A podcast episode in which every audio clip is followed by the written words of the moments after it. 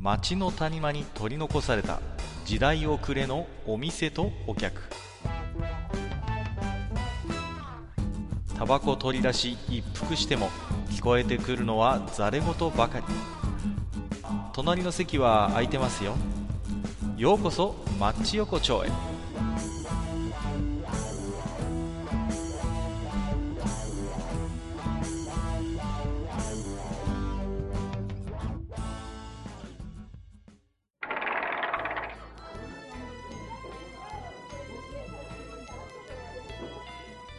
大将、まだやってる？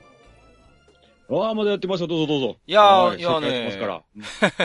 昨日お店にね、来たんですけど、なんかね、ええあの臨時休業とか言ってさ、なんかお店が閉まっててね。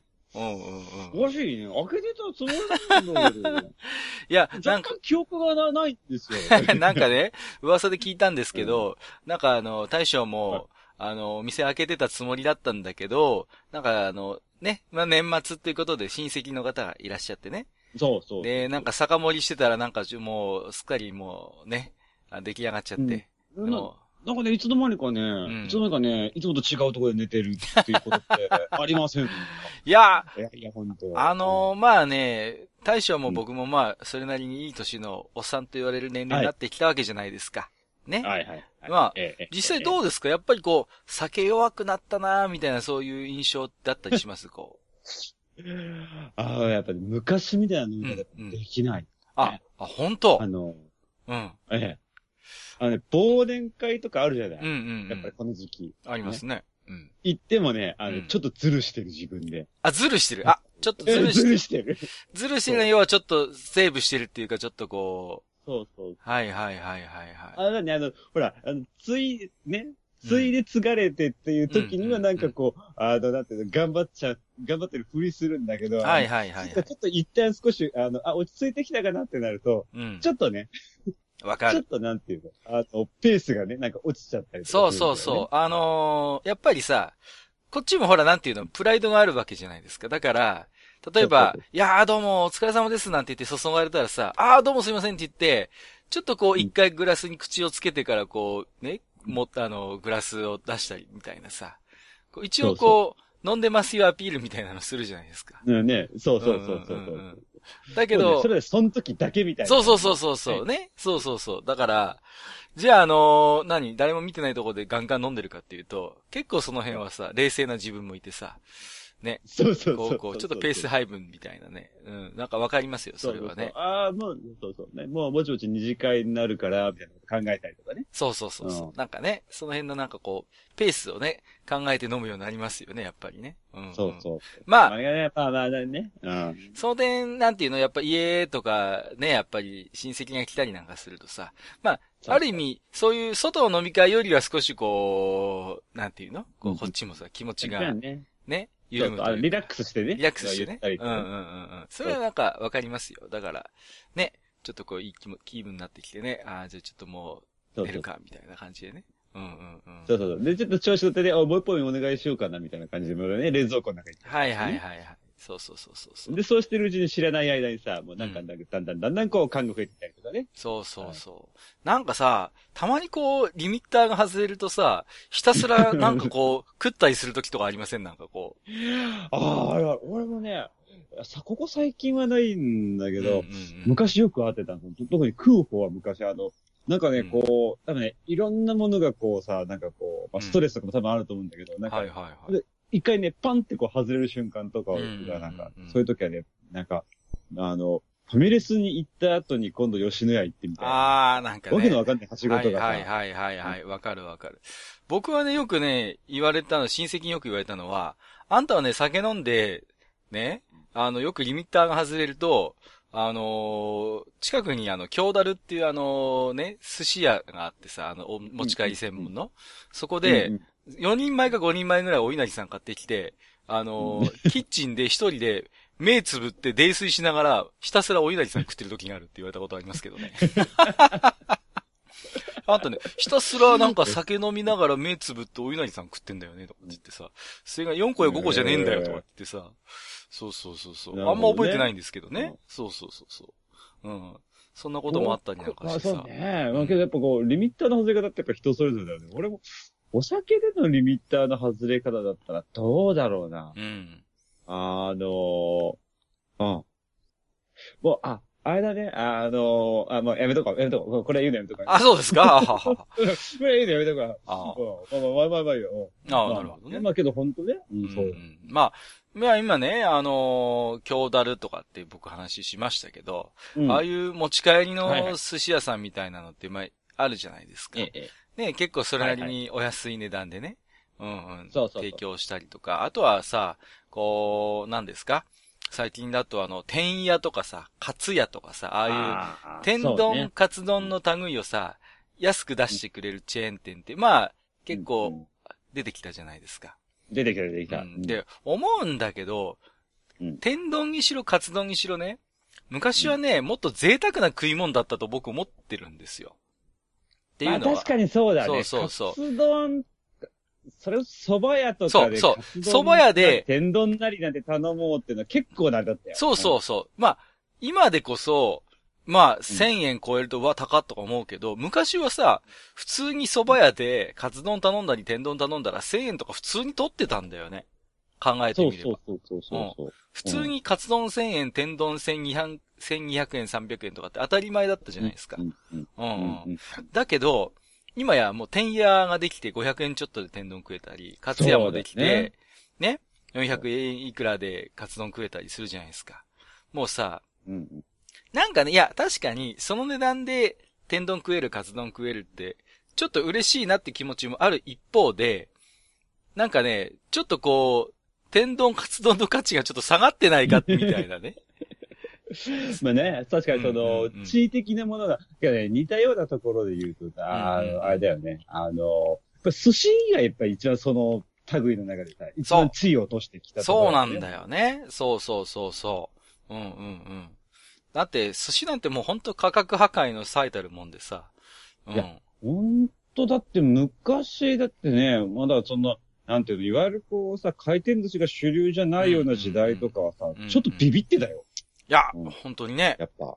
やっぱさ、あのー、なんていうの、お俺の中での寿司屋の記憶ってね、うちの親父が結構ね、行きつけの寿司屋があってさ、よくそこで酒飲んでるわけよ、うちの親父が。うんで、飲んだくれてる。るわけよ、寿司屋で。で、うん僕の小さい頃の、あの、役目といえば、そんな親父をね、こう、寿司屋から、あのーうん連れて帰ってくるっていう ミッションがあってさな、るほど。なるほど、なるほど。ね、そろそろちょっと、お父さんそろそろ連れて帰ってきてよって言われてさ、えーとか言いながら行くわけですよ。うん。うん。で、うんで、寿司屋行って、で、こう、うんね、でも親父はまだ飲んでいたいわけですよ、そこで。そうすると、うんお前いいからまずそこに座れって言われてさ。で、うんそれこそお稲荷さんとか、かっぱ巻きとか、う んかんぴょう巻きとかで、なんかこうね、とりあえず黙らされ、黙らかされてさ。うんうんなるほど、なるほど。んそうそうそうそう。でも、今にして思えば、じゃあ親父がじゃあ、行きつけの寿司屋で毎回寿司食ってたかっていうと、全然そんなことはなくてさ、もうね、ううんんそうそうそう。うちの親父もさ、じゃあそこの寿司屋何食ってたかっていうと、タコの頭とかさ、あの、ぬたとかさ、そ、そんなのばっかまあ、食ってたんだよ。酒の当てだよね。そうそうそう。寿司屋に行って何食ってるかっていうと、そんな名前、ちょっとお安めのやつで酒を飲んでてさ。まあ、だからやっぱりね、寿司っていうのは高いもんだと。ね？だから、そう、寿司屋で俺親父が寿司食ってるの見たことないからね。そうそうそう。いや。なんかけど、やっぱ俺らの世代も、やっぱさ、寿司屋の寿司を食べれるっていうのは、うん。本当本当まあ、今でもそうだけど、やっぱこう、まあ今でもいわゆるその、カウンターの寿司屋の寿司を食べるって、今の方がもしかしたら減ったよね。いやだってほら、結局値段が書いてなかったりするわけじゃないですか。もう、お品書きって書いてあって、普通に、まあ、マグロとかイカとか書いてあるけど、いくらって書いてなかったりするとさ、やっぱりこう、ビビるじゃないですか、こう。いそうだねく。ら取れるか分かったもんじゃねえ、みたいなさ。うんねえ、ほんと、明朗会計とはもう、無縁の世界だからね、ああいう回らない寿司屋っていうのはさ。うん。まあ、でもね、今やほら何ですか？かっぱ寿司だ、寿司ローだ、くら寿司だ、なんだって言ってさ、100円でね、もう普通に明朗会計みたいな感じでさ、もうすごいもんね、うちの方もさ、もう週末にもなればさ、もう、何ですか、かっぱ寿司の駐車場がもう本当にいっぱいになってさ、もう家族だって連れとか列作って。る時とかない？あるあるある、もうね、30分待ちとか1時間待ちとか。白あたりでさ。うんうんうんう列ん。ね。でもう、ちょっとしたファミレスじゃないですか、言ってみれば。そうそうそうそうん。だから、随分なんか変わったなーっていうね。うん。う。ね。いや、だからやっぱりね、まあ確かに天やかつやのおかげで、天丼カツ丼短くなりましたと。それは嬉しいんだけれども、一方でね、やっぱありがたみみたいなことを感じる、あの、考えるとね、どうなのかな、みたいなね。そうね。そうそうそうそな、なんていうのかな、こう、あのー、うん、やっぱカツ丼にしても天丼にしても、やっぱもともと店で食うものっていう、まあ俺らの世代ぐらいは特に。いやいやいや本当にねう。いわゆるもう、天やものじゃないですか、言ってみれば。そうそうそうそう本当にそう。ね。ね。そうそうそうそう。ね。大体ね、天ぷらなんて家でやったってね、大体うまくいかないんですよ、あんなのはさ。そうそうそう。そう大。体美味しくない。そう、美味しくねえんだよ。だからああいうのはやっぱほら、店で取って食うもんだみたいなものがあったからね。うんそうん。うんだからさ、子供の頃の天丼カツ丼って言ったらもう本当にもう、輝いて見えたもんですけどね。うんうんうん。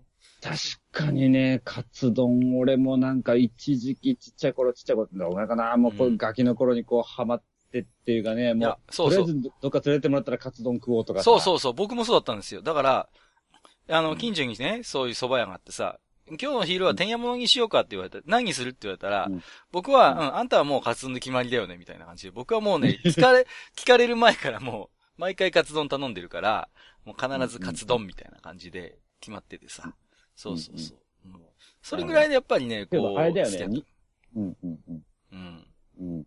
うん。いや、けどやっぱなんていうのかな、あのーまあ、ちょっとそことは部類が違うんだけど、スパゲティもね、価値を落としてしまった。あー、そうね。あのね、わかるパスタになっちゃって、スパゲティの価値ってちょっとね、また微妙に変化したと思うん。そうね、あのースパゲッティもさ、いや、パスタじゃないんだよ。スパゲッティなんだよ。あのーそうそうそう。いわゆるさ、喫茶店とかでこう、ナポリタンみたいな、ねあのーね、うんあの縁の赤いソーセージとかとさ、ピーマンとかが入ってそうるさ、そうあれ系ってやっぱりさ、結構特別な食い物だったはずなんですよ。そうそうそうそう。んんん本当にううちの方でも、やっぱり昔ながらのデパートがあってさ、そうすると、デパートに大食堂っていうのがあってね。うん。うんうん。何でもあるわけよ。和食から洋食から。そうだね。でうんうんやっぱりね、スパゲッティは子供から見ればね、やっぱ輝いて見える食い物だったからさ。そうだよね。そうそう。そうところがであの、多分ね同格ぐらいにね、カツカレーとかいたよね。そうそうそう。いや、本当にね、スパゲッティナポリタンとカツカレーとか割と同格レベルだったよね、本当に。そうそうそう。そういうぐらいの食い物だったはずなのに、今や何ですか？この、もう貧乏人のお供みたいなさ。もそうそう。ねコンビニとかでさ、うんうんうん ね、買うもんだよ、今ほう、もうとんど。こん米より安いからね、あの、そうそう。パスタなんてさ。だから、俺もこう、大学の貧乏学生時代はさ、もう米がなくなったらもうパスタ頼みだったからね。もう最終防衛ラインみたいなさ。もいや、けど本当ね、パスタのコスパって、すごいいいんだよう、ね。いい、本当に。本当にう。んそうそう。だ困った時のパスタじゃないですか。ねうんうんもう、だからあの頃のナポリ、ナポリタンの栄光はどこへ行ったんだみたいなね。そんな気もするんですよね。うん。そうそうそう。ね、あの、よくさ、そういうデパートの大食堂とか行くとさ、あの、うんわけもわからずあの、なんかこう、噴水みたいになってるジュースとかありませんでしたなんかこう、上の方にプシャーってこう常に出てるみたいなさ。あれに何の意味があるのか今のにして思うとさっぱりわかんないんだけどさ。わかんないけどね。わかんない。何のために噴射させてんだみたいな気はするけど、でもさ、あれが妙に飲みたかったりなんかして、そういうね、なんか噴水になってるオレンジジュースとかさ、ね、うんうん。もやけど今の子とかって、俺らがああいう風にさ、あ,、うんああいったものをこう見た視線は、今どこに注がれてるんだろうね。これ何スタバとか今の子う、とか。ええいや、どうだ？だってもうさ、ジュース類にだってそんなありがたみがないじゃないですか。今やだって、ね？ファミレス行ったってもうドリンクバーでしょ？もう、ね、うん、うん、うん。ね、かっぱ寿司とかだってドリンクバーじゃないですか。もう。そうだよね。だからもう、んいくらでも飲もうと思えば飲み放題みたいなさ。うん、うん。もう私らの頃はそんなのはもう夢のまた夢でさ、もうね。ほんとそうだったよね。そうそう。だってん瓶のコーラなんてさ、俺デパートの食堂じゃなきゃ飲めないもんだと思ってたからさ。いや、そうそうそう。で、んしかもなんつうのかな、あの、ほら、あのデパートの食堂のジュースってちょっとさ、てかデパートの食堂で、うんまあ飯食うのもある種特別な行事の一つだったと思う。そうそうそうそうそう。一大イベントですよ、ね子供にしてみれば。そうそうねそうそう。ね？そうで、で、基本はそこさ、ジュースじゃなくてお冷やの方が多かったと思う。そうそう、そうなのよ。なんかあったらジュースつけてくれるみたいなさ。基本ね、基本ね、ジュース類はね、ごハットなわけですよ。そうそうそうねうんもう、あの、基本的にあんたもうね、うん、ご飯食べるとこなんだからみたいなさ、コーラなんて持ってのほかだみたいなさ、そうそう。ご金製の品だったからね。ご金製品だったんだから、もう、あの頃はさ。で、ねもうねうん、こっちは飲みたいんだけどさ、もう気も、気を使ってさ、いや、あの、もう、ジュースはもう2の次3の次です。とりあえず、お子様ランチさえ食べられれば僕は何も文句は言いませんみたいなさ、そういうところなのに、ごく稀にさ、今日なんかジュースも飲んでいいぞみたいなこと言われてさ、えみたいな、こうね。よろしいんですか？あの、あの、お子様ランチにオレンジジュースつけてもよろしいんですか？みたいなさ。で、あのね、あの、瓶入りのオレンジジュースが来るんだよね。そうね、あの、リボンシトロンとかさ。でね。そうそう。そうそう。あれがもうね、もう、キュウジさんがもう、ね見えたね。そう、うやうやしく持ってくるわけですよ。うん瓶のオレンジジュースをさ。ね、あの、栓抜きでこう開けるっていうあの儀式がさ、もうさ、もうそれがもう特別だったもんね。もで、あの当時って、ウェイターさんが持ってくるあの、お盆も確かね、ステンかなんかだったの。う。そうそうそうそう。ね。そうなのよ。うん、だからさ、そういう、なんていうの？そういう、こう、キュウジさんが持ってくるみたいなさ、まあ、そういうお上品なお店に行くことがもう普段まずなかっただけにね。うんないからね。ないからねそうそうそうそうそう。わざわざ、こんな大人の、大人のお姉さんが僕のためにジュースを一本運んできたみたいなさ、その、その感動ね、こう。そう。うん。そうそうそうだけど確かに本当一大イベントだったし、だから、それ、やっぱそういうところで提供された料理にしたって、うんうんやっぱ輝いて当時は見えたけど、今そう考えたら、ないね。そうなのよいだからさで今の子供たちがそういう特別感を味わえるうん食い物って何なのかなって思っちゃったりしますよね。ねなかなかこう、お子様ランチっていうのも最近食堂行っても見ないから。あんまりないしね。そうそうそう。いや、この前僕がさ、はーと思ったのはさ、あのードラえもんってやってるじゃないですか、アニメのドラえもんって。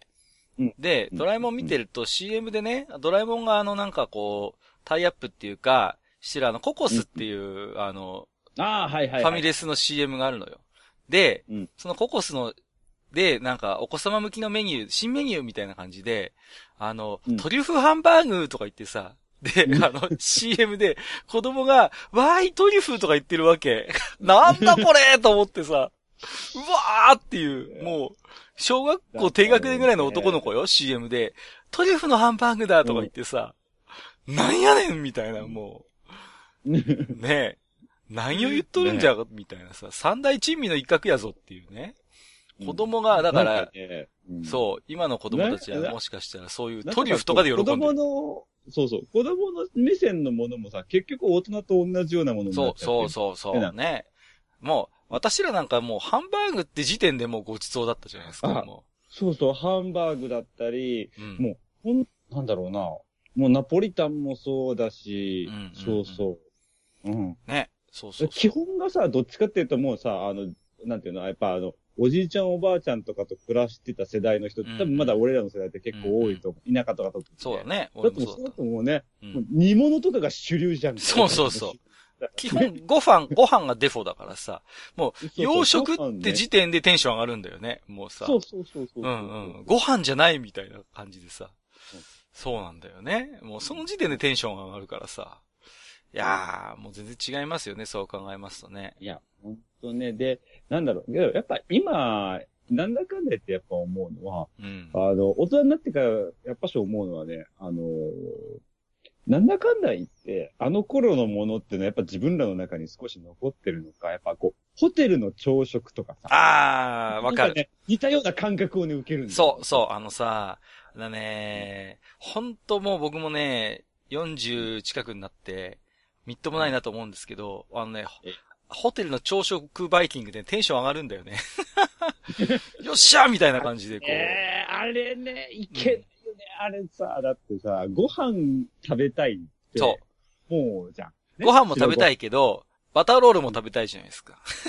そうそうそう。あの、あの、ちょっといいところに行くと、なんていうの、お粥とかもあったりする。そうそうそうそうそう。ね。だったり、そう。ね、焼きたてパンとか。そう。お粥も食べたいけど、でもあのさ、個別包装になってバターも使いたいじゃん。あのさ、四角いやつ。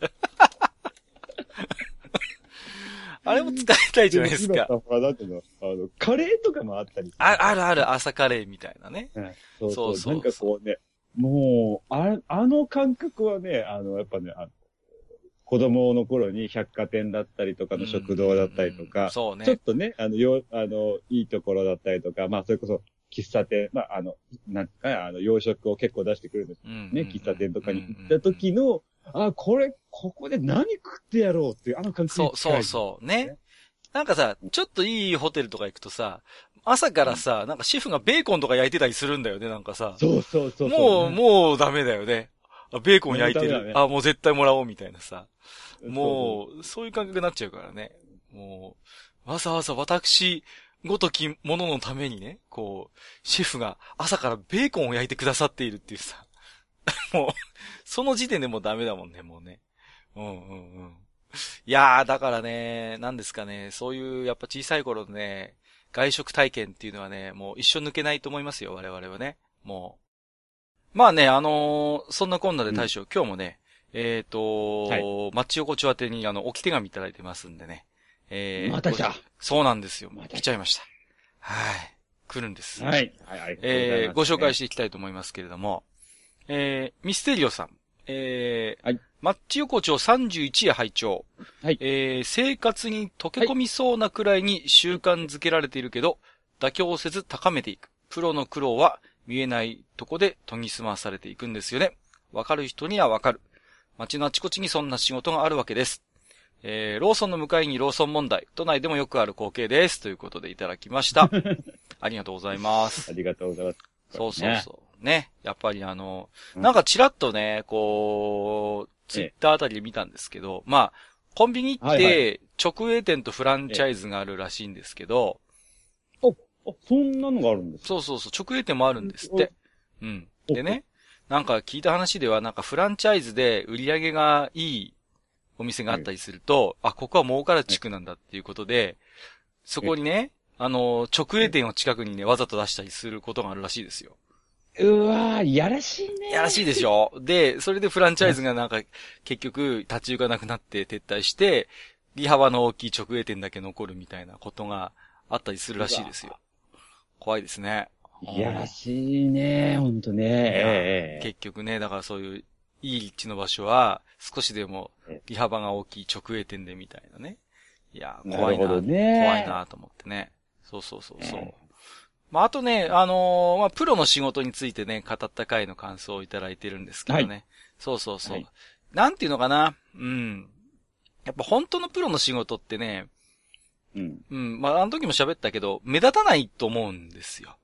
そうだねうん。。当たり前のことを当たり前にこなしているのが実は本当はすごいことで。でもそれって当たり前であるがゆえに目立たなかったりするんですよね。うん。そうだね。うんうんそうだね。あの、うちの方のさ、路線バスだと、あのね、うん例えば20年無事故無違反とか30年無事故無違反ってなんかね、そういう、うんあの、バッジみたいなのがあるんですよ。おー、なるほど。うん。で、運転手さんがそれつけてたりするのね。うん。うんうん。だけどね、誰も知らないの、そのバッジの存在を。あで、たま、僕はね、たまたま知ってたんです。友達に、そういう路線バスの運転手がいたもんですから。だから、ううんんうんだからそういうね、20年無事故無違反とか30年無事故無違反みたいなバッジつけてる人ってやっぱすごいわけですよ。プロだと思うわけ。そうだよね。う。うんんうん。でも、うん誰も知らないから、その運転手さんがそのバッジつけてて僕はおっと思うんだけど、誰も気づいてないっていうね。あの、もったいないな、みたいな。うん。僕はね、それ知ってるから、たまに運転手さんに声かけるんですよ。あ、すごいですね。うん20年無事故無違反ですか？みたいな感じで。そうすると。逆にびっくりされますから、え、なんで知ってるんですか？みたいな感じで。こう、なんか、このバッジつけ始めてから初めてお客さんに気づかれましたよ、みたいなこと言われて。ねなんか寂しい話だけどね。意味ないやないかい、みたいなさ。もうね、もっとアピールしてよ、みたいな気もするんですけどね。そうそうそうそう。けどうんそこでね、帰ってこう、それをアピールしないときはまたね、まあ、憎いよね、やっぱりね、まあまあ、それはそれでかっこいいっちゃかっこいいんだけど、でも、じゃあ何のためにバッジ作っとるんじゃん、みたいな感じもするんで、ね。そうそうそうまあそう。、まあ、そりゃそうだけど。んはい。ありがとうございます。はい。えーと、まだいただいてますよ。えーと、ヨネコさん。えー、はい。マッチ横丁さんを聞いて、初めて天津麺を食べてみました。天津麺。うん。天津麺。はい。めったに注文がないのか、シンゴジラのヨ・キミコさんの迫力で、麺でいいんですね、と念を押され、ラーメンの上にふわふわのカニ玉にには、カニ以外にも刻んだナルトとチャーシューが入っていて、大変美味しゅうございました、ということあで。ー、なるほど。天津麺はね、確かにあるところにはあるんだよね。うんうん。ああ、これ私初耳ですけど、まあ、まあね。まあまあまあまあまあまあ。まあ、飯があるなら麺もいけるだろう、みたいな。麺もあって。そうそうそうどそう。どうどうなんですかねこう、あの、片焼きそば的な感じのものなのか、それとも汁そば的な感じの汁そばだとう。思いますよ。うん、僕も食べたことある、これは。うんうん。これが意外とね、マッチして美味しいんですよね。そうそうそう。意外と飯と麺ってさ、取り替えが効くんだよね。あの、僕はさ、そうだ。あの、パーコー麺ってあるじゃないですか。なんかこう、お肉揚げたはいやつがさ、乗ってる。はいはいはい。で、僕あれね、麺だと、ほら、せっかくカリッと揚がった、あのーパーコーがさ、うんしなってなっちゃうわけですよ、スープで。うんうんう。うんん。だか、ら、僕はあれですね、あの、パーコー飯が好きですね、こう。パーコー麺のパーコーがご飯に乗ってるバージョンみたいなのがあると頼んじゃうって感じかな。うんうんうん。ねだからそれやっぱね、意外と中華料理こう融通が効くっていうか、飯と麺はね、いくらでもどうにでもなるみたいなね。そうそうそうそう。なるほどねうんうんうん。ねまあでもね。麻婆麺とかもなんかありそうな気あるがする。あるあるある。。麻婆麺普通にあるっしょ、もう。ね。あるあるある。だからね、意外とその辺はね、融通効くんですよ、中華料理は。なるほどね。まあでもねが深いですね、中華が。そうそうはそう。天津麺大変美味しかったということでね。いまあ、ね天津飯についてはね、当マッチ横丁では一応無罪ということになりましたんでね。そうですね。まあ先日判決が下りましたね、決が下りましたんでね。はい、今のところ特にあの、上告するっていう情報はないようなんで、一応判決をないからね。確定するかなと思いますけどえー我々としてもちょっとね、あの、ホット胸をなで落としてるところそうそうそう。そうなんですけど。えっと、もう一つだけ、えっと、アマンさん、いつもいただいております。ありがとうございますありがとう。ございます。はいア。マンです。えー、カッカさんの本格肉まんの件、本格とはこれいかにもしかしたら不当表示防止法違反では、町横丁法廷の出番かなということで。これはね、本当にあのーそろそろね、被告になるんじゃないかなと。あのーそうだね。あのね僕はね、本当にね、残念だったんですよ。あの、コンビニで、普通の肉まんよりちょい高めのね、本格肉まんになるものが、並び始めた時に、じゃあ、もう僕はね、お店の人に言いたかった。じゃあ聞くけど、俺が今まで食ってきた80円の肉まんは、肉まんじゃねえのかと。もうね。なんだとこの120円の本格肉まんは。なんだと。もうね。あまりにも今までの80円の肉まんがかわいそうじゃないかと。僕は。うん、確かに。そうなんですよ。何が本格だと。ね。強く言いたいわけですよ。なるほどまあこれがね、、あれですね。もう、ん豪華肉まんとか、スペシャル肉まんだったら僕は許してたんですよ。なるほど。特製とか、ね。特製とかさ。ところが、本格肉まんって言ったばっかりに、じゃあ今までの80円の肉まんが、じゃあ本格じゃねえのかみたいなさ、ここれね、あのね、本格問題は非常に根が深くてね、これね、あの、よくあの、ご当地ラーメンのところとかから、ちょっと離れたところとかにね、非常にね、あの、そうそうそう左がくすぶってることがね、多いんだよね。う、あの、ありますよね。元祖問題とか本家問題とかね、ありますからね。そうそうそうそう。いや、だからね、本当に、ちょっとね、本格肉まんについてはね、これは、あの、一回ね、やっぱやるべきですねえ。えちょっと。正直ね、だって、ね、普通の80円の肉まんが頑張って頑張って、支持を広げてきたからこそ、出てきたわけですよ、本格肉まんは。ね。だからね本当は、ほ本格肉まんは、80円の肉まんにね、感謝しなきゃいけないのよ。そうだよね。ね誰が裾野をね、こそう広げてきた誰が今まで最前線で頑張ってきたんだと。もうね。そうだね。どう考えたって、その80の肉まんさんのおかげなわけですよ。そうだね。ねもう、ベーカリーさんとおにぎりさんというね、そうそうそう対抗馬がいる中で。そうなんですよ。だ、それで、ね、後からちょっと美味しい、豪華な肉まん食いたいっていうニーズに応えるべくやってきたんだから、うんそれが本格名乗っちゃいけないでしょ。今までの肉まんを貶めるような、ね。そうだね。それいかんですよ。うん。うん。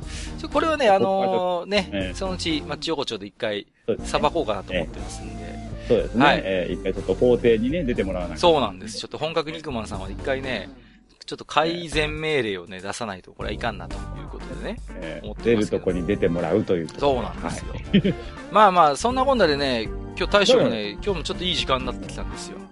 確かに今日も、今日、今日結構いい時間だね、本当にねそうなんですよ。ね、もうね、なんかちょっと、まあ、いずれちょっとね、あのー、カツ丼、天丼の類はね、1000円超えて高いっていう風に思ってしまう気持ちはね、やっぱ改めないといかんね。やっぱね、それぐらい贅沢な食い物なんだっていう風に思わなきゃダメですよ。そうだね、そうだね。だから500円、600円で食えるのが普通じゃないんだって思わなきゃダメですよ、そこは。そう。そう。ね。なんで、ちょっとね、今日もこれから近所の蕎麦屋行ってね、はい1000円ぐらいのカツ丼食って帰ろうかなと思ってますんで。なるほどね。はいま。あ、じゃあ、ね、日本酒飲みすぎないようにね、はいはいはい。まあちょっとね、お互いにね、いい年になってきたんで、あの、ええハメを外しすぎないようにということで。はい。うん。わかりました。じゃあ、また来ますんで、はい大将うん。はい。はい今日はどうもありがとうございました。はい。はいはいはい。はい、どうも。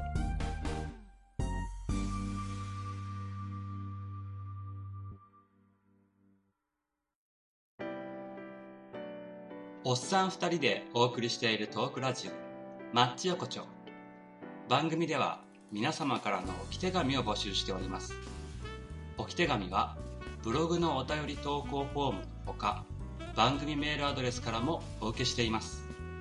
番組メールアドレスは、マッチサイド、アットマーク、gmail.com、matchside、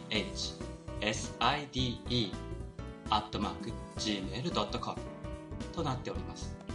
また、番組公式 Twitter では、番組更新のお知らせ、次回更新予定日をご案内しております。ブログのリンク、または Twitter 上で、マッチ横丁を検索してフォローしていただければ幸いです。また、公式 Twitter へのリプライや、ハッシュタグ、マッチ横丁をつけていただいたつぶやきも番組内でご紹介させていただく場合がございます。皆様からの置き手紙、お待ちしております。